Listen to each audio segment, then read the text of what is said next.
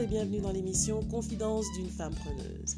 Cet enregistrement a été initialement fait au format vidéo pour ma chaîne YouTube Elisabeth Kounou, coach digital. Donc pour une meilleure expérience, je vous invite à aller regarder la vidéo sur ma chaîne. Si vous préférez le format audio, bonne écoute. Bonjour et bienvenue dans cette nouvelle émission hein, que je lance pour l'été pendant deux mois. Donc je vais poster une vidéo chaque jour pour vous parler de moi parce que jusqu'à présent je vous ai euh, euh, partagé mon expertise dans le domaine du marketing digital et je me suis dit que l'été c'était le meilleur moyen vu que les activités ralentissent, c'était le meilleur moyen de se former et de, euh, de faire plus ample connaissance. Voilà. Donc Aujourd'hui, je vais vous parler, je vais vous résumer mon parcours. Voilà, euh, mon parcours de vie, on va dire, en partant de mes origines. Et puis après, euh, chacun des aspects de ce parcours, on va le détailler dans les prochaines vidéos. D'accord? Euh, Et puis les, vidéos vont également venir grâce aux questions que vous allez me poser, parce que peut-être que ce que je vais partager avec vous aujourd'hui va vous donner envie de découvrir davantage sur, sur qui je suis, sur pourquoi je fais ce que je fais, etc. Donc, je commence par le commencement, n'est-ce pas? Tout a commencé un soir de février au Cameroun. Euh, il me semble que c'était l'hôpital central. Euh, donc je suis née euh, en 76. Donc je suis camerounaise. Je suis 100% camerounaise, oui. je suis tellement 100% camerounaise qu'avant de faire les démarches pour avoir la nationalité française, j'ai hésité parce que je sais que le Cameroun n'accepte pas la double nationalité. Et pour moi, même si je ne connais pas si bien le Cameroun, pour moi, le Cameroun, c'est moi, quoi. C'est mon sang, c'est mes racines. Et je me disais, m'enlever ça, c'était un peu difficile. Donc, euh, j'ai repoussé le moment de faire cette demande. Et puis, finalement, je l'ai faite. Et vous savez quoi? Mes soeurs l'avaient faite auparavant. Elles n'ont pas eu à signer quelques papiers que ce soit.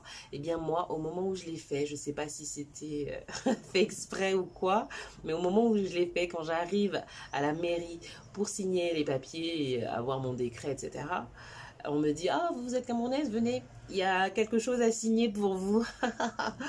Et donc le papier c'était un papier dans lequel je signais que je renonçais à la nationalité camerounaise. Non mais le drame quoi. Le drame et je me suis dit, non, mais euh, voilà, ça c'est un message. Il y a un message à me faire passer. C'est que voilà, ma, le fait d'être camerounaise ne se résume pas à un bout de papier. C'est pas parce que on me dit que je n'ai plus la nationalité camerounaise que ça fait de moi quelqu'un qui n'est plus camerounais. Bien au contraire. Voilà, je reste et je demeure camerounaise. Donc ça, c'était la petite anecdote. Donc je suis née au Cameroun euh, quand j'ai eu 10 mois. Euh, mes parents ont été affectés en Chine.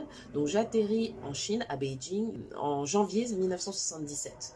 Donc 76, euh, Mao Zedong, qui était euh, l'homme d'État, le président chinois à l'époque, venait de mourir. Il est mort en 76. Il, venait d'y avoir un énorme tremblement de terre en Chine.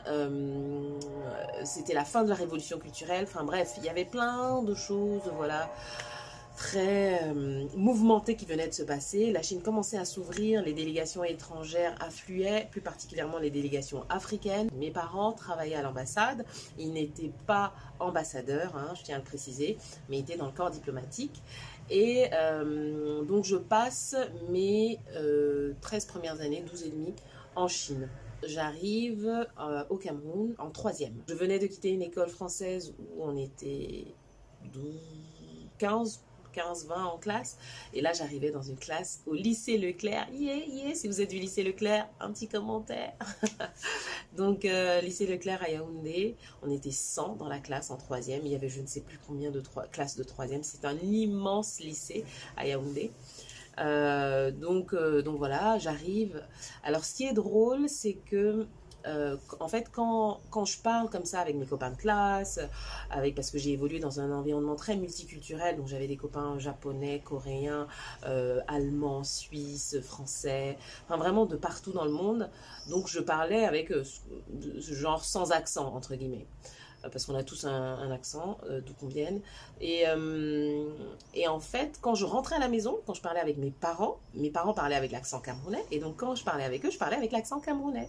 Et en fait, quand on venu dans un environnement multiculturel comme ça, c'est très naturel en fait de prendre l'accent de, la personne à qui l'on parle. Et ma mère, elle est experte dans ça. Et elle fait pas exprès, hein, c'est vraiment très spontanément, mais vous allez voir quand elle va parler un Guinéen, un Mauritanien, un, Marocain, un, un Chinois, enfin peu importe la personne à qui elle parle, elle va par mimétisme, prendre instinctivement, naturellement, l'accent de cette personne. Alors moi, je le fais aussi, mais dans une bien moindre mesure.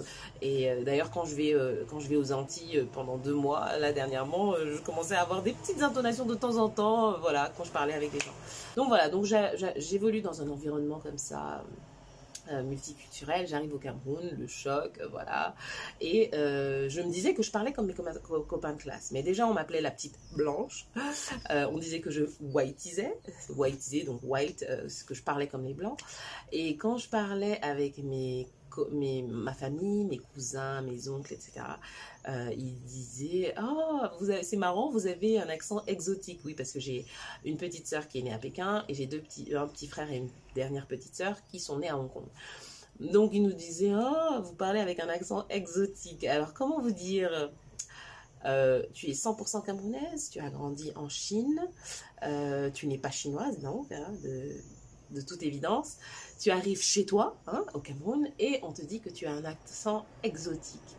Alors que tu penses être exotique ailleurs. Donc en gros, si, vous voulez, toute ma vie, j'ai toujours été exotique partout j'ai été. En Chine, j'étais exotique. Hein. oui. Euh, en France, je, suis exotique, je suis noire. Euh, et au Cameroun, j'étais aussi exotique.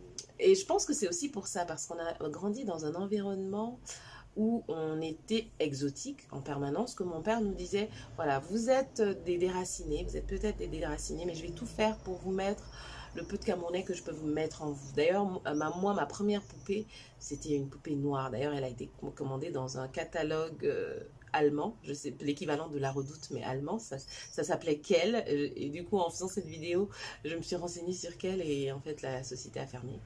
Mais euh, voilà, donc c'était euh, une poupée, d'ailleurs, je vais vous la montrer. Et euh, donc, il, faisait tout ce qu'il pouvait pour qu'on garde ce côté, ce côté camerounais, même si c'était à, distance. Malheureusement, je perds mon père au Cameroun six mois après qu'on soit arrivé. et deux ans après être arrivé au Cameroun, ma mère est à nouveau affectée à l'étranger et on atterrit au Maroc. Moi, je reste deux ans au Maroc. Ma mère reste une vingtaine d'années au Maroc. Euh, et donc, euh, donc, je quitte le Cameroun en 91. En 91, voilà, j'arrive au Maroc, je reste deux ans au Maroc, puis j'arrive en, euh, en Chine. J'arrive en France en 93. voilà, j'arrive en France en 93 pour, après avoir eu mon bac, pour continuer mes études. Et je pense que je vais m'arrêter là pour aujourd'hui parce que ça fait déjà presque 10 minutes, je pense, que je vous parle. Donc, euh, donc voilà, on va continuer mes aventures euh, dans une prochaine vidéo. Euh, demain, je pense que je vais vous parler plus de ma vie en Chine. Voilà, comment c'était, comment l'exotisme était vécu en Chine. Donc si vous avez des questions par rapport à la Chine et à mon expérience en Chine, posez-les, voilà, posez-les, posez-les, posez-les, et comme ça, j'y répondrai dans la vidéo de demain. Voilà, je vous laisse. Bien sûr, vous savez quoi faire. Vous abonner, euh, quoi d'autre? Partager, euh, quoi d'autre? Mettre un petit pouce. Et puis, et puis voilà. Et surtout, surtout, vous n'oubliez pas de révolutionner votre vie avec passion. Révolutionner. Rêve, évolution et passion. Voilà. C'est tout pour aujourd'hui.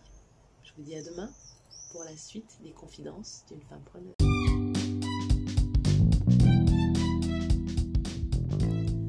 Merci chers auditeurs pour votre écoute. Le contenu vous a plu?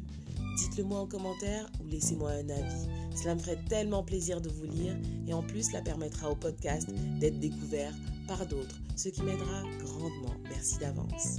Si vous n'avez pas encore eu l'occasion de faire un tour sur mon site, rendez-vous sur elisabethkounou.com. J'ai hâte de vous retrouver dans le prochain épisode. À très vite